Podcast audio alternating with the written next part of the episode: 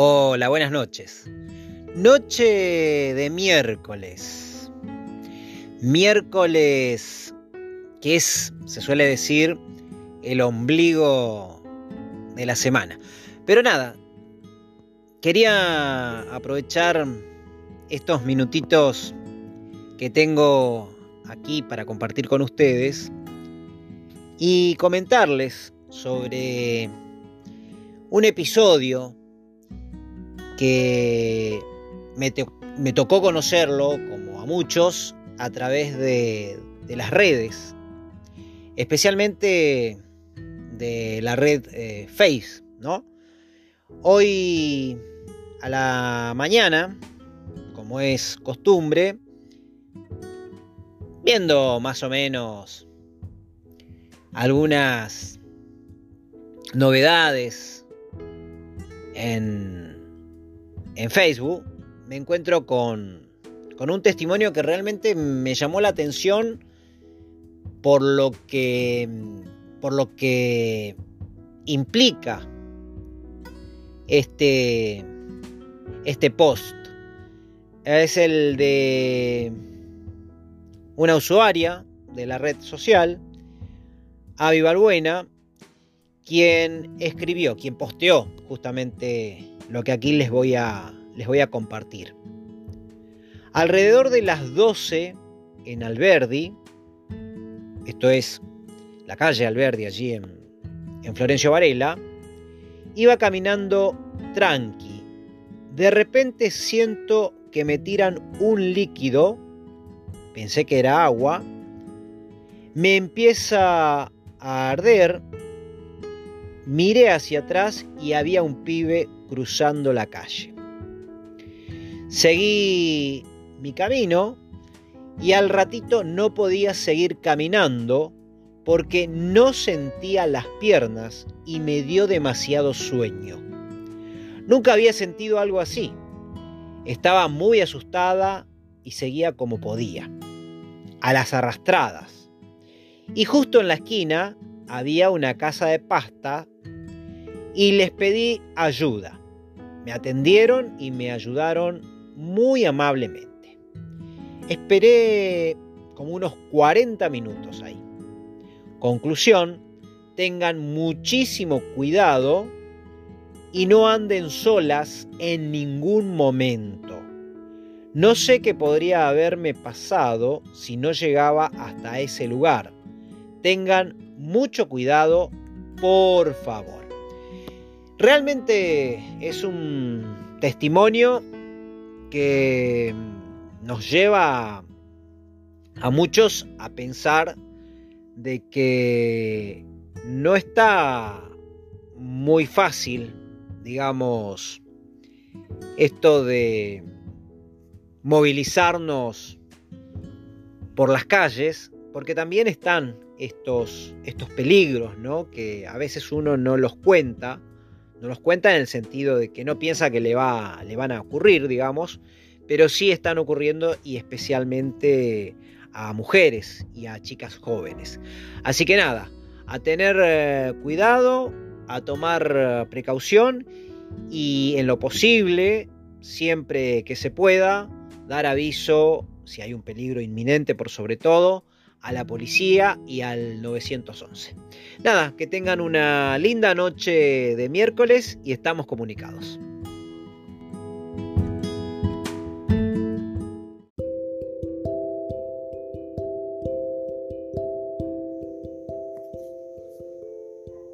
Buenas y buenas noches. Promediando la semana. Miércoles más coloquialmente se dice dando vuelta al codo a una semana más. Hoy entre los distintos temas que había que, elegir, que tenía para elegir, me quedé con uno en particular, que tiene que ver con, con la literatura, y con el género cuento. Para que en este momento podamos disfrutar de, de este género. Y para eso elegí que nada mejor que un cuento de Eduardo Gudiño Kiefer, el cuentista y escritor argentino tan notable. Se trata de recomendaciones a Sebastián para la compra de un espejo. Mire, Sebastián, es en la calle Juncal. Venga, acérquese, voy a decirle el número al oído. Es mejor que nadie lo sepa. Hay secretos que conviene guardar muy bien. Bueno, usted entra en la boutique y pregunta por la señora Hipólita. Le dirán que no está, pero no se aflija, Sebastián. Sugiera que va de parte de Mr. Murphy y ponga cara de inteligente. Le harán un gesto de complicidad y lo llevarán a la trastienda. Abrirán una puertecita escondida entre los brillantes vestidos que cuelgan, inmóviles pero vivos, de una increíble cantidad de perchas doradas. Podrá entonces ingresar al cuarto de los espejos. La señora Hipólita, que adora a los muchachos desgarbados como usted, le ofrecerá un cigarrillo. Acéptelo, Sebastián, acéptelo y aspírelo con delactación porque sin duda será un cigarrillo egipcio con una pizquita de opio. Después contemple atentamente la colección de espejos, emitiendo de vez en cuando una interjección oportuna y discreta, nada de exclamaciones altisonantes, a pesar del asombro, y tenga en cuenta que en ningún momento hay que pronunciar la palabra mágico, porque se supone que usted ya sabe que todos los espejos lo son, y en especial los de la señora Hipólita. Fíjese en ese, Sebastián, sí en ese, el ovalado, con marco de plata. Todos los días a las 6 de la tarde refleja a Rachel en su estupenda interpretación de Pedré. Es magnífico, ¿eh? O aquel otro tan profundo en el misterio de su azogue, tan rico en las voluptas rococó que lo rodean. No niego que es maravilloso, pero no se lo aconsejo, porque al sonar las doce campanadas de la medianoche, muestra a un oficial de húsares de Grodno asesinado por su novio vampiro. Mejor es el que está a su derecha, menos morboso y sumamente eficiente, hasta educativo. Imagínese, a las 6 de la mañana deja ver a las damas mendocinas bordando una bandera.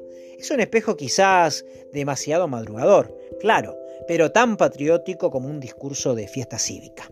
En fin, hay que reconocer que la señora Hipólita tiene una colección fabulosa. Espejos teatrales, pasionales, históricos. También tiene los que reflejan el futuro, pero solo los muestra previa presentación del certificado de buena salud, porque una vez tuvo problemas con el profesor N. El pobre era cardíaco y bueno, usted ya sabe el resto. Salió en todos los días. Lo importante es que usted, Sebastián, pueda comprar el espejo que más le interese. Los precios son exorbitantes, es cierto, pero no cualquiera puede darse el lujo de poseer cosas así.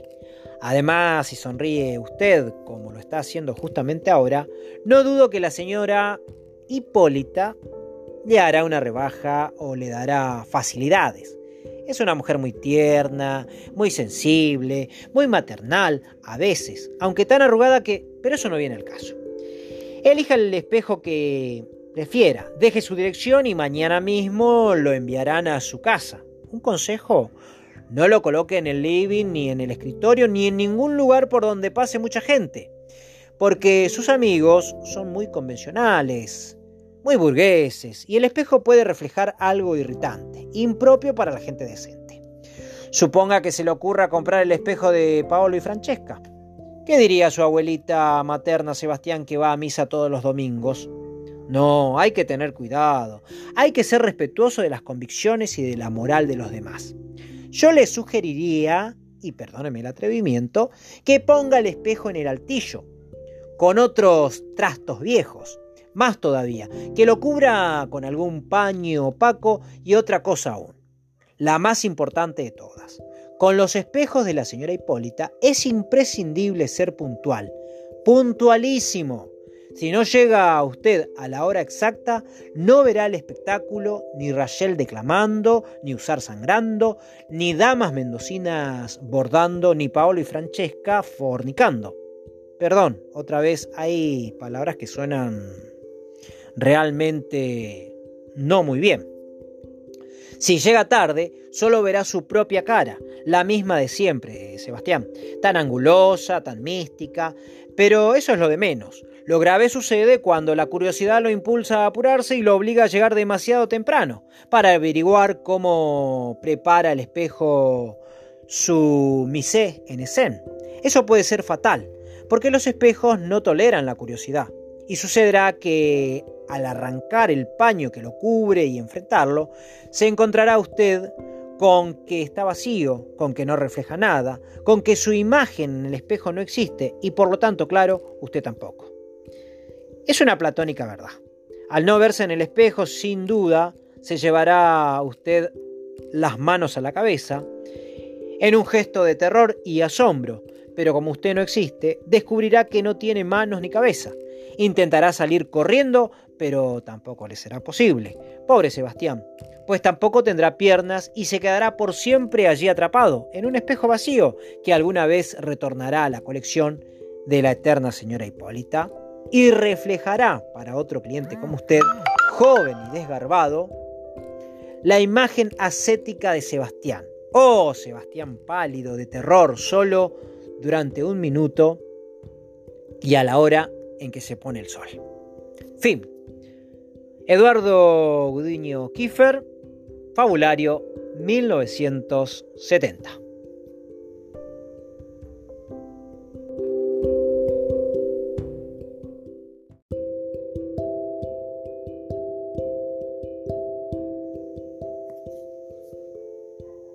Buenas y buenas noches.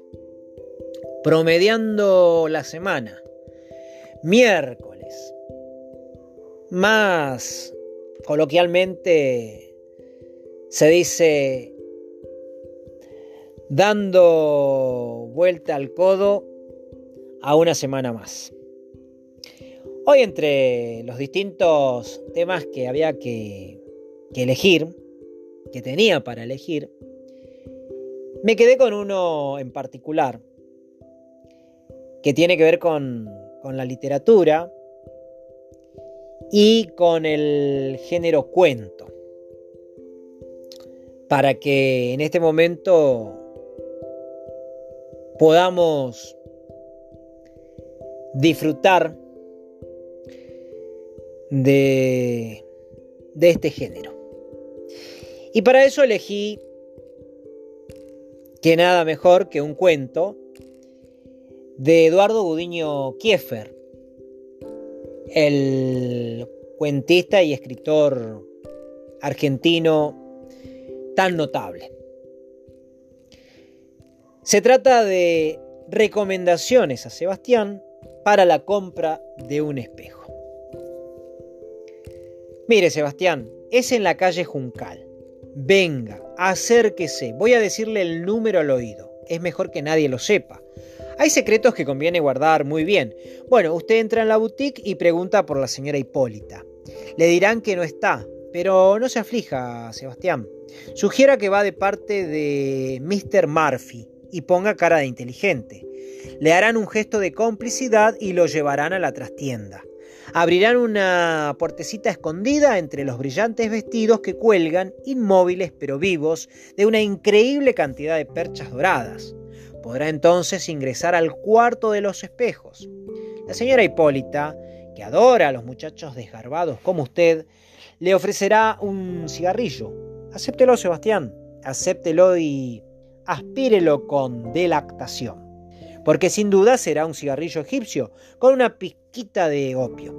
Después contemple atentamente la colección de espejos, emitiendo de vez en cuando una interjección oportuna y discreta, nada de exclamaciones altisonantes, a pesar del asombro.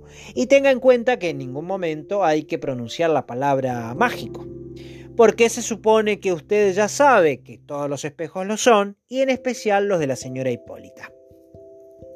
Fíjese en ese, Sebastián, sí, en ese, el ovalado, con marco de plata. Todos los días a las 6 de la tarde refleja a Rachel en su estupenda interpretación de Pedré. Es magnífico, ¿eh? O aquel otro tan profundo en el misterio de su azogue, tan rico en las voluptas rococó que lo rodean.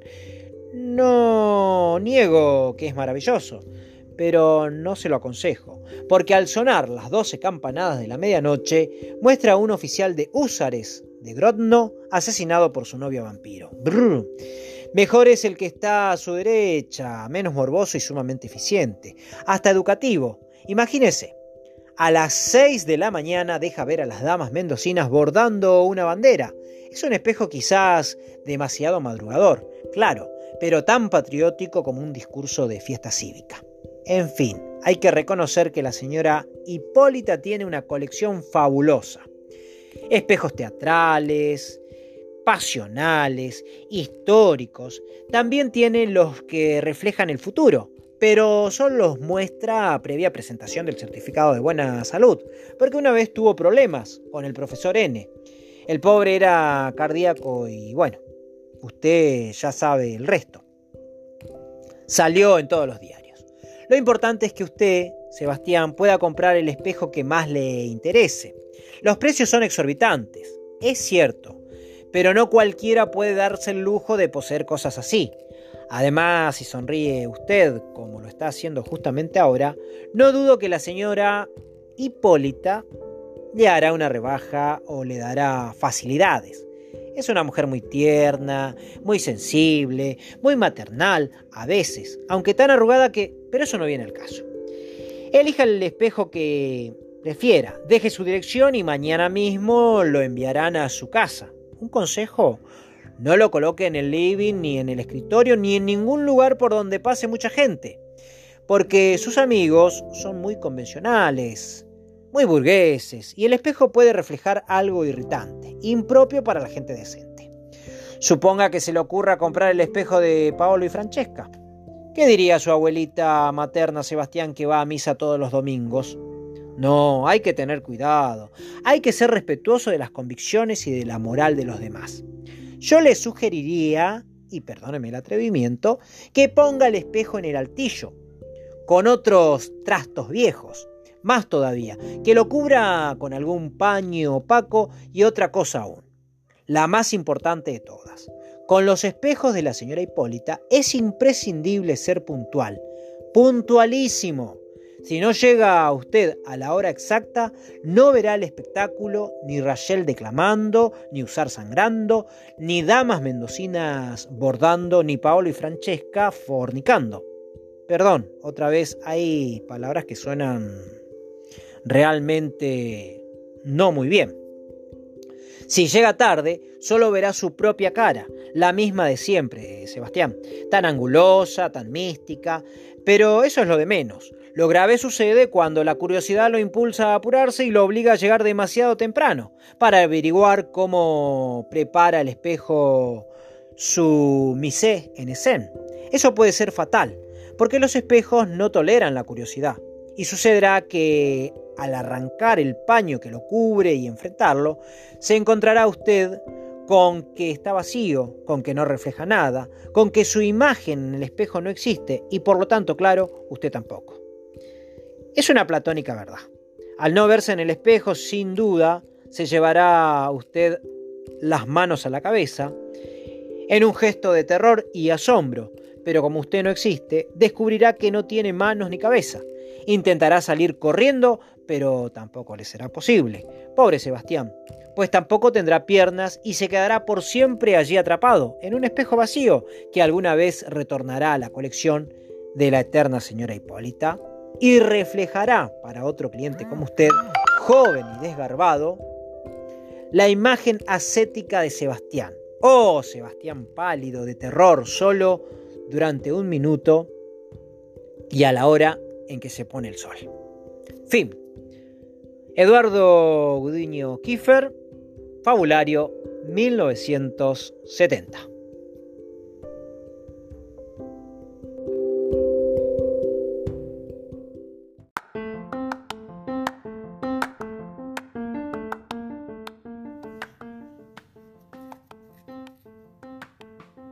Buenas y buenas noches. Tercer eh, día de la semana. El primer miércoles de diciembre de este 2021. Y por aquí, otra vez, hablar es hablar. Y hoy el tema me lleva a dedicarle unos minutos a ese amigo fiel del hombre que es, que es nuestro perro. Y que sin dudas sabe darnos muchas alegrías, mucho cariño, mucho afecto y, buena compañía. Pero sin dudas que cuando se nos va, cuando nos abandona, cuando pasa al otro plano, también nos, nos genera mucha tristeza. Y esto es así porque es una, es una gran fuente nuestra mascota de de cariño, de afecto, sin condiciones, siempre incondicional. Y por esta razón, tan, tan especial, que incluso a veces, en muchos casos, nos causa depresión, nos causa angustia, aunque después llega la, aceptación por, por su pérdida, elegí nuevamente la, la microficción, un cuento, esta vez para reflejar este, este hecho de que nuestra mascota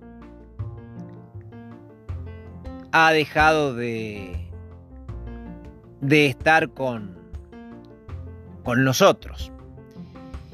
Es un cuento, en esta oportunidad, de Santiago Dabove.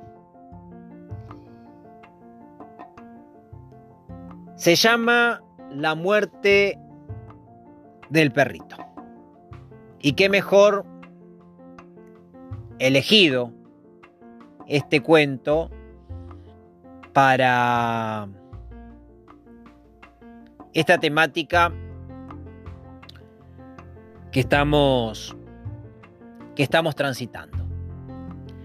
Distraídos conversábamos cuando nuestra hermana puso sobre la mesa de té la cabeza de nuestro perrito. Creyendo soñar vi esa cabeza raída y cercenada en el comienzo del cuello, rota, sin sangre, secos por completo los bordes de la separación. Me pareció que me miraba con ojos tristes. Preguntamos a mi hermana qué había pasado.